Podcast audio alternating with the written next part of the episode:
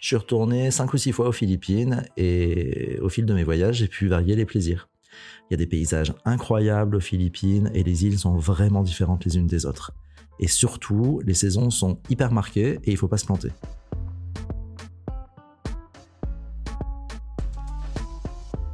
Soyez les bienvenus dans le podcast Le son du voyage. Nous sommes un groupe de copains, dix créateurs de voyages sur mesure, professionnels et expérimentés, qui racontons des anecdotes des voyages qui ont changé notre vie et qui partageons tous nos meilleurs conseils d'experts.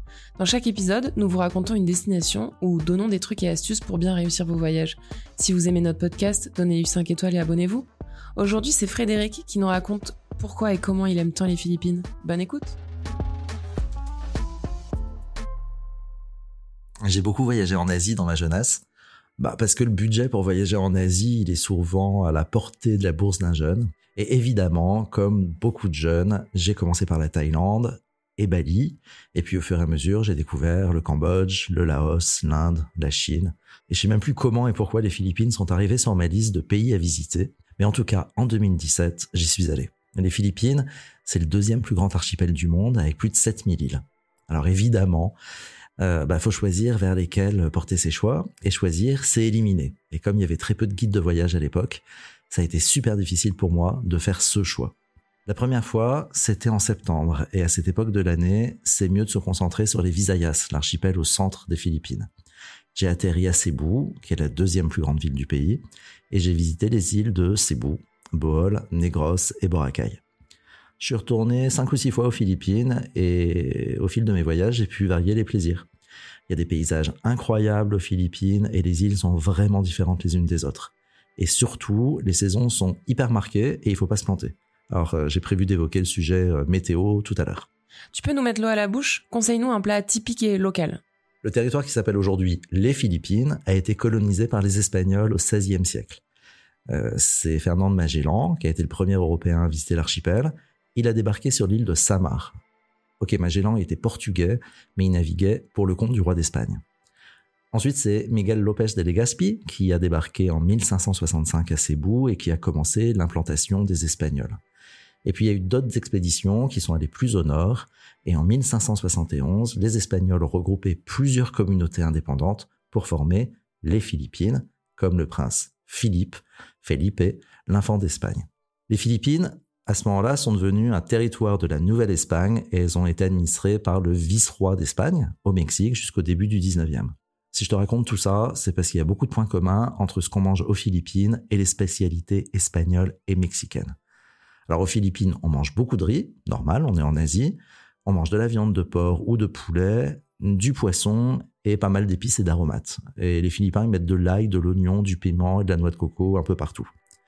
Le repas de fête, c'est le lechon, un cochon de lait grillé super tendre sous une croûte croustillante. Mais ce que je préfère aux Philippines, c'est les mangues. Juteuses, sucrées, rien que d'y penser, j'ai envie d'y être. Et une boisson spécifique? Là aussi, on va retrouver les traditions de l'Espagne et de ses colonies. Je vais te citer deux boissons typiques des Philippines, la bière San Miguel et le rhum Tanduay. Quand tu leur poses la question, les Philippins te jurent la main sur le cœur que la San Miguel, la vraie, c'est la Philippine, pas l'espagnol. Quant à leur rhum, bon, honnêtement, il n'est pas aussi bon que le rhum des Caraïbes. Mais pour moi, la vraie boisson des Philippines, c'est le jus de mangue et le lait de coco. Et ça, je pourrais en boire des litres chaque jour. Que conseilles-tu de rapporter des Philippines? Bah moi, où que j'aille, je rapporte des statues. De mon premier voyage aux Philippines, j'ai rapporté des gardiens du riz. Ils ressemblent un peu au totem de Colanta. Les autres fois, j'ai rapporté des masques en bois, des paniers de toutes les formes et toutes les couleurs, en paille, en rotin, en bambou, et aussi des bonbons au lait. Explique-nous comment tu conseilles de découvrir les Philippines. Bah, comme je te disais, les Philippines, c'est plus de 7000 îles. Elles sont très étendues et les saisons sont très marquées. Le meilleur moment pour découvrir Luçon, la plus grande île, celle euh, où est Manille, c'est de novembre à mai et le plus tard possible dans cette période. On voyage à Palawan et Busuanga à l'ouest aux mêmes périodes. En revanche, la meilleure saison pour visiter l'archipel des Visayas au centre, c'est de mars à octobre. Ok, mais alors comment on fait? 80% de mes clients voyageurs partent aux Philippines pendant l'hiver. La plupart du temps, ils atterrissent à Manille ou à Clark, un peu au nord. Euh, ils commencent la découverte par une petite semaine dans la région des montagnes, et en particulier dans la cordillère centrale de Luçon, qu'on appelle aussi la région des Ifugao.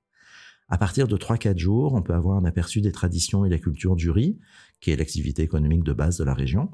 Euh, le riz, il est cultivé à la main au mois d'octobre, après la saison des pluies. L'hiver, les terrasses sont encore inondées et avec le reflet du soleil, on dirait qu'elles sont complètement recouvertes de miroirs. Au printemps, elles sont d'un vert pétard vraiment impressionnant. Les rizières de la région de Banawe sont inscrites au patrimoine mondial de l'UNESCO et pour moi, c'est vraiment l'incontournable des Philippines. Ceux qui ont le temps et qui sont intéressés par l'histoire des Philippines, euh, sur l'île de Luzon, ils remontent jusqu'à la région euh, d'Ilocos, au nord. C'est la région d'origine de Ferdinand Marcos, qui est arrivé au pouvoir en 1965 et qui a plongé les Philippines dans la dictature pendant 20 ans. La petite ville de Vigan semble ne pas avoir bougé d'un iota depuis le XVe siècle, et on se croirait vraiment dans l'Espagne de la Renaissance, avec des petites rues pavées, des chevaux qui tirent des calèches, des vieux meubles en bois ciré. Euh, Vigan a été inscrite au patrimoine mondial de l'humanité par l'UNESCO. Il y a aussi des églises euh, de style gothique baroque des tremblements de terre, tout un programme. Elles sont hyper imposantes avec des murs épais de plus d'un mètre cinquante qui sont euh, réputés résistants aux tremblements de terre. Il y a des influences gothiques et chinoises et puis il y a des petites niches comme à Borobudur, ce qui laisse imaginer que ceux qui ont construit ces églises ont été influencés par l'architecture javanaise.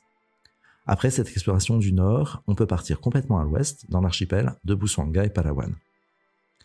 Alors, l'aéroport de Puerto Princesa, c'est la porte d'entrée de Palawan au centre. La moitié sud de Palawan est recouverte euh, d'une espèce de jungle épaisse et inexplorée. Il n'y a pas d'infrastructure adaptée au tourisme, ni route, ni hôtel. Puerto Princesa, c'est une jolie petite ville, tranquille, un peu au nord, il y a la baie de Honda, qui est prétexte à de jolies expériences en banca, les bateaux traditionnels à balancier, et euh, au snorkeling. Les Philippins adorent la rivière souterraine de Sabang, qui est longue de 8 km et qu'on découvre en bateau. C'est le trésor naturel préféré des Philippins, et franchement, on se demande bien pourquoi. il y a beaucoup de monde qui fait l'aller-retour journée au départ de Puerto Princesa, donc pour éviter la foule, bah, vaut mieux dormir à Sabang, visiter la rivière souterraine le matin avant que les hordes de touristes locaux n'arrivent et l'après-midi, comme ça, on peut profiter de la plage. Alors, je travaille avec un, hébergement très nature, en lisière de jungle, qui propose une expérience un peu hippie et ressourçante et des balades en bateau. Quand on monte Palawan, on peut aussi séjourner dans les toutes petites îles au large de Roxas et de Port Barton, mais l'hébergement est assez rudimentaire. Et encore plus au nord, j'ai une très belle adresse au large de Tai Tai. L'endroit le plus connu, c'est El Nido, où a été tourné un épisode de Colanta. Il y a des paysages de pitons rocheux qui plongent dans la mer et qui forment des lagons aux eaux transparentes. Vraiment spectaculaire. Mais alors attention, le village d'El Nido, bah, c'est un repère de routards aux cheveux sales et à la guitare fatiguée. El Nido, c'est juste le point de départ pour rejoindre la véritable curiosité de la région, la baie de Bakuit, alors on y va en bateau pour des expériences impressionnantes. Il y a des activités de sport et loisirs à la fois sur l'eau, dans l'eau, dans les airs et sur la terre. Et il y a trois resorts nature dans la baie et même s'il coûte un rein, bah, ça vaut vraiment le déplacement. La solution euh, un peu plus économique pour voir euh, ces splendides paysages de calcaire noir recouverts d'une jungle verte et qui plonge dans l'azur de l'océan, c'est de remplacer Palawan par Busonga. Alors l'archipel de Busonga, qui comprend les îles de Busonga, de Coron et de Calamian, bah, il permet de combiner toutes les expériences qu'on retrouve à Palawan, de Puerto Princesa à El Nido, mais sans reprendre l'avion ni de faire des heures de route. Ici, c'est balade en bateau, snorkeling, plage de sable blanc déserte, plongée sous-marine. Et à Busonga, j'ai des adresses pour tous les budgets et des expériences fabuleuses comme une nuit sur un banc de sable, seul au monde. Et en été? On peut voyager à Palawan et Busanga toute l'année, mais sur l'île de Luzon, là où se trouvent les rizières, faut vraiment éviter l'été pour des raisons de sécurité. Tous les ans, on parle de cyclones et de typhons dévastateurs. Il bah, faut dire que les Philippines sont coincées entre la mer de Chine à l'ouest et l'océan Pacifique à l'est, et qu'au début et à la fin de l'été, quand les vents dominants changent, bah forcément ça pète. Et quand les pluies sont fortes, il peut avoir des glissements de terrain catastrophiques, alors euh, bah, vaut mieux ne pas être dans le coin. Et de toute façon, on pourrait pas marcher dans la rizière, qui reste le point d'intérêt principal. Alors l'été, bah, c'est mieux d'éviter Manille et ses alentours, et je recommande d'atterrir directement à Cebu, qui est la plus grande ville des Visayas. Les paysages des Visayas, ils sont moins impressionnants, mais on peut vivre euh, plein d'expériences différentes. Cebu, bah, c'est pas la ville euh, la plus intéressante, mais on y retrouve euh, tout de même quelques traces du passé colonial, de Rizal, le héros national qui a mené les Philippines à l'indépendance aussi. Et puis au sud de l'île de Cebu, je conseille de séjourner dans une jolie maison d'hôtes qui est vraiment idéalement située pour partir dans de belles excursions, rando, balade en VTT, euh, baignade dans les cascades, dans les sources d'eau chaude, canyoning dans les chutes d'eau de Kayasan, On est dans la région d'Oslo, euh, où vivent les requins-baleines, et juste à côté du détroit du Tanyon, on croise les dauphins. Alors on peut plonger avec masque et tuba, et on est idéalement situé entre les autres îles des Visayas. Et sinon, l'île de Negros est surtout connue pour ses magnifiques fonds marins. Euh, on les découvre en snorkeling ou en plongée bouteille. Et puis à Negros, il y a aussi une grande variété de paysages et d'atmosphères, des montagnes, des rivages, des volcans, des lacs, des grottes, des chutes d'eau, euh, des rizières moins impressionnantes qu'à Luzon, et des petits villages. À Negros, on peut visiter le parc national des Twin Lakes, qui est dans une zone recouverte de forêts vierges. On peut visiter aussi l'île volcanique d'Apo, qui se visite à pied et qui est un petit village de pêcheurs et un joli phare. Mais l'île la plus connue des Visayas, c'est Bohol, qui est vraiment l'une des incontournables des Philippines. À Bohol, on a très belles plages, des sites de plongée reconnus, des petits villages tranquilles aux belles églises espagnoles et un intérieur des terres euh, vraiment luxuriant. Et puis à Bohol, il y a aussi deux étrangetés de la nature. D'abord les collines de chocolat, qui sont 1200 euh, cônes parfaits de 80 à 120 mètres de haut, euh, recouverts de forêts épaisses et très vertes. Mais de mars à mai, elles sont recouvertes d'une végétation brune euh, qui vient complètement les recouvrir, brune comme le chocolat, d'où l'appellation colline de chocolat. Et puis la deuxième étrangeté de la nature, c'est les tarsiers. C'est les plus petits primates du monde. Ils sont endémiques à la région et c'est eux qui ont inspiré euh, Spitzberg quand il a créé E.T. Moi, je trouve qu'ils ressemblent plus à des gremlins. Et mon île préférée des Visayas, c'est Sikiror. Sikiror, c'est une toute petite île. Elle est très peu fréquentée par les touristes. Et, si elle est si peu fréquentée, c'est parce qu'elle n'a pas d'aéroport sur son sol. Alors Sikiror, parfois, inquiète les voyageurs parce que les Philippins évoquent sans arrêt des histoires de sorciers. Mais en fait, de sorciers, ce sont juste des guérisseurs traditionnels qui pratiquent une médecine à base de plantes complètement inoffensives. On découvre l'île de Sikiror à moto, à vélo ou en tuk-tuk sans problème, parce qu'il y a une route de bonne qualité qui fait le tour de l'île. On profite des très jolies plages de sable blanc, on plonge à la rencontre des fonds marins, et on explore euh, les sources naturelles, les grottes. Moi, j'adore ces petites îles. Et puis, à l'intérieur de l'archipel des Philippines, il y a l'île de Mindanao, tout au sud. Euh, Mindanao euh, est, sujette à des mouvements contestataires d'une importante minorité musulmane qui réclame d'être fusionnée avec l'île de Sabah en Malaisie, où il y a juste un petit détroit entre Sabah et Mindanao. Euh, il y a eu euh, de tristes enlèvements, donc euh, même si c'est juste sur le tiers sud-ouest de Mindanao qu'il y a de vrais problèmes, moi j'ai décidé de rayer Mindanao de la carte et d'y envoyer personne. Et sinon, parlons pratique. Combien d'heures de vol depuis la France? Il n'y a pas de vol direct entre l'Europe et les Philippines, à part un vol KLM qui fait Amsterdam, Taipei, Manille ou Amsterdam, Bangkok, Manille. Donc c'est vraiment long. Donc il faut nécessairement voler avec une compagnie d'un pays d'Asie ou d'un pays du Golfe. Entre les deux vols et le temps d'escale, on a plus de 10 solutions avec 10 compagnies aériennes et ça met entre 15 et 18 heures. Et là, on est qu'à Manille ou à Cebu. Donc ensuite, il faut prévoir un transport à l'intérieur du pays. Et pour transformer euh, cette contrainte de vol indirect en opportunité, moi, je conseille de profiter de l'occasion pour visiter ou revisiter Hong Kong, Singapour, Dubaï, Taipei ou même Doha à l'aller ou au retour. Et c'est quoi le décalage horaire? Il y a 7 heures de décalage horaire entre la France et les Philippines, l'hiver, et en été, il y a 6 heures. Et dans un sens comme dans l'autre, moi, je préconise tout le temps d'arriver à destination en soirée pour être bien fatigué, enchaîner la nuit juste après le vol et essayer de se recaler rapidement. Quelle est la meilleure saison? Au point de vue de la météo, on a vu tout à l'heure qu'en fonction des îles qu'on veut visiter, la saison la plus sèche, eh ben, elle n'est pas toujours au même endroit. Globalement, on peut voyager partout aux Philippines de mars à mai, alors c'est la période où il y a le plus de voyageurs. Il faut surtout éviter Noël et Pâques parce que les Philippins sont majoritairement de fervents catholiques et les balikbayan, c'est-à-dire les travailleurs migrants, rentrent au pays pendant les fêtes catho. Bah, là, les vols coûtent une fortune et les Philippins voyagent beaucoup dans leur pays parce que, qu'ils soient travailleurs migrants ou juste des citoyens qui sont venus travailler dans les grandes villes, euh, bah, ils rentrent dans leurs îles à la moindre occasion. Puis il faut aussi éviter le nouvel an chinois, parce que pour beaucoup d'Asiatiques, les Philippines, c'est le paradis exotique le plus proche. Globalement, quand il y a quatre voyageurs aux Philippines, il y a un Coréen, un Japonais, un Chinois essentiellement de Hong Kong ou de Taipei, et un Occidental. Combien de temps consacré à ce voyage? Bah, Je dirais au moins 15 jours, 3 semaines si on a le temps. D'abord en raison de la distance entre la France et les Philippines, et puis euh, du temps de vol.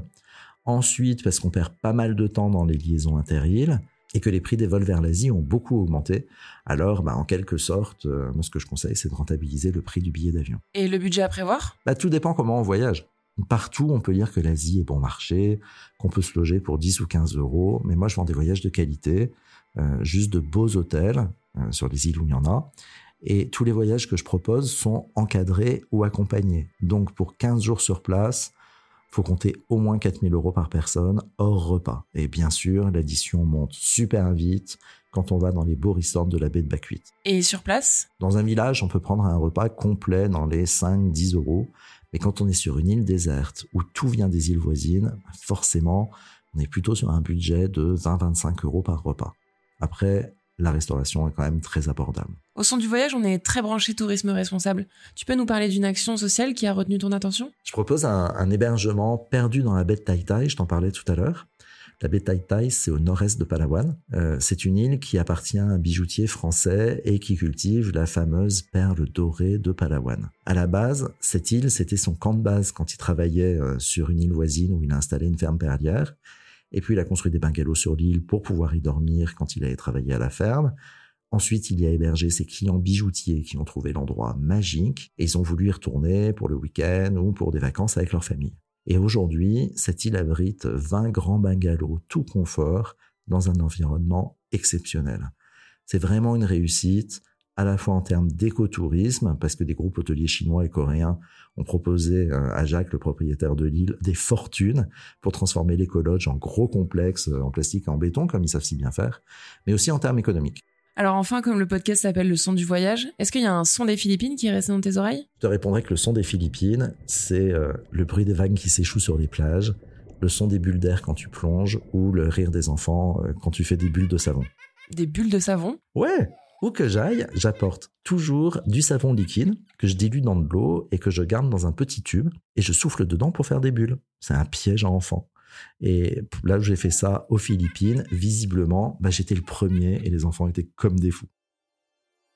Merci Frédéric d'avoir partagé avec nous tes souvenirs et tes meilleurs conseils pour découvrir les Philippines. Si son récit vous a inspiré et que vous avez envie de partir en voyage aux Philippines, vous pouvez contacter Frédéric qui crée tous les jours des voyages sur mesure envoyez-lui un email à frédéric avec un C à la fin et sans accent, at leçonduvoyage.fr ou un message sur Instagram, at leçon du voyage tout attaché.